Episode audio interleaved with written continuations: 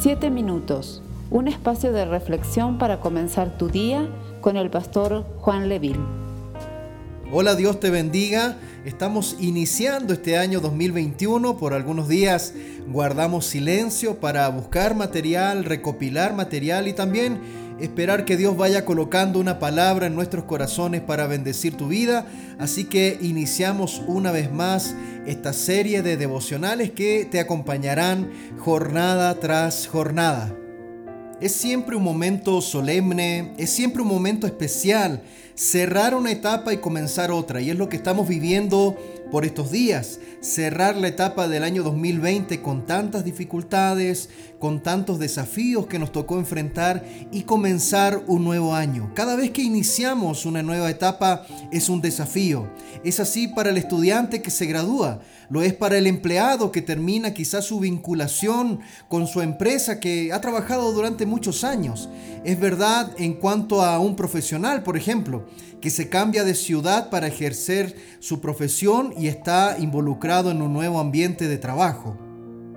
Muchos en este año 2020 que acaba de pasar eh, tuvieron que decir adiós a muchas cosas, eh, muchas veces al trabajo, muchas veces tuvieron que decir adiós a algún ser querido que ha partido. Siempre es un momento especial y solemne cerrar una etapa y comenzar otra. Al llegar al fin de año es bueno siempre mirar atrás y dar gracias a Dios por todo lo que Él nos ha bendecido, pero también es necesario comenzar este año con fe y con esperanza en lo que Él seguirá haciendo y siendo para nosotros. Así que es importante que podamos tener en cuenta que el cerrar etapas siempre nos va a llevar a comenzar una etapa nueva y con nuestros corazones y nuestras mentes en el Señor estaremos dispuestos a una victoria. Vamos a leer una porción bíblica que aparece en la palabra del Señor. Esto es en Hechos capítulo 28, desde el verso 11 hasta el verso 16. Dice así en el nombre del Señor. Pasados tres meses nos hicimos a la vela en una nave alejandrina que había invernado en la isla, la cual tenía por enseña a Castor y Pollux. Y llegados a Siracusa estuvimos allí tres días. De allí, costeando alrededor, llegamos a Regio, y otro día después, soplando el viento sur, llegamos al segundo día a Puteoli, donde habiendo hallado hermanos, nos rogaron que nos quedásemos con ellos siete días más y luego fuimos a Roma, de donde, oyendo de nosotros los hermanos, salieron a recibirnos hasta el foro de Apio y las tres tabernas, y al verlos, Pablo dio gracias a Dios y cobró aliento. Cuando llegamos a Roma, el centurión entregó los presos al prefecto militar, pero a Pablo se le permitió vivir aparte con un soldado que le custodiase.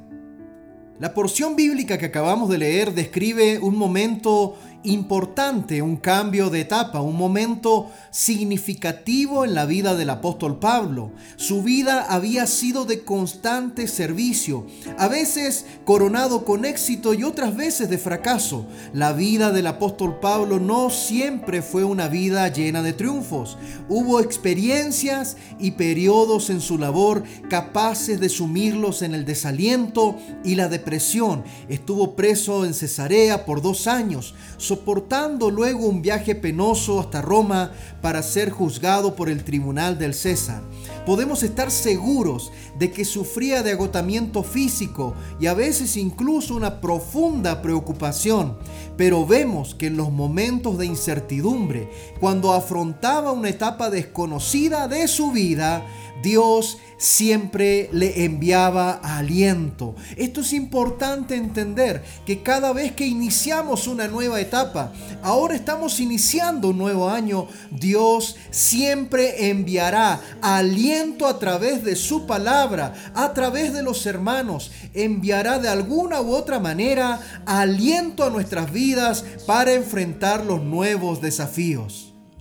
Los hermanos en Cristo que vivían en Roma oyeron de su llegada y salieron a recibirlo inmediatamente. Muchos de ellos viajaron entre 50 a 60 kilómetros para poder estar con el apóstol Pablo. El apóstol Pablo dice que al verlos dio gracias a Dios y se sintió animado. Este año 2021 es un nuevo tiempo para ser desafiados por Dios, pero tenemos que tener en cuenta de que el Señor nunca te dejará, nunca nos abandonará. El Señor siempre estará con nosotros durante el transcurso de todo este año y entregará de alguna u otra forma aliento a nuestras vidas. En otras porciones de la palabra del Señor dice que desde su misma presencia viene el refrigerio a nuestras vidas. A veces el refrigerio vendrá de escuchar una palabra del Señor a través de internet. A veces vendrá de asistir a uno de los cultos en tu iglesia y recibir una palabra de aliento que traerá fortaleza a tu corazón. En este año 2021 te animo a que puedas estar atento a cada una de esas palabras de aliento que Dios sobre tu vida. Así como en un día caluroso es refrescante sentir una brisa de viento, así como un vaso de agua fría trae aliento a aquel que está caminando durante muchas horas. De igual manera en este año 2021 te animo a que estés atento y atenta a cada una de las palabras de aliento que Dios derramará sobre tu vida a través de otras personas. Dios utilizará diferentes medios para alentar tu corazón. Este año que pasó hemos sido desafiados en nuestra fe, pero no te quepe la menor duda de que Dios encontrará la forma de hacer llegar una palabra de aliento a tu vida en los momentos de mayor dificultad, porque tenemos esta premisa. Nuestro Dios es el mismo ayer, hoy y por los siglos. ¿Cuántos pueden decir amén a eso? Que el Señor te bendiga en esta jornada. Esperamos ser de bendición para tu vida. Comparte este mensaje con familiares y amigos. Que Dios te bendiga. Tú permaneces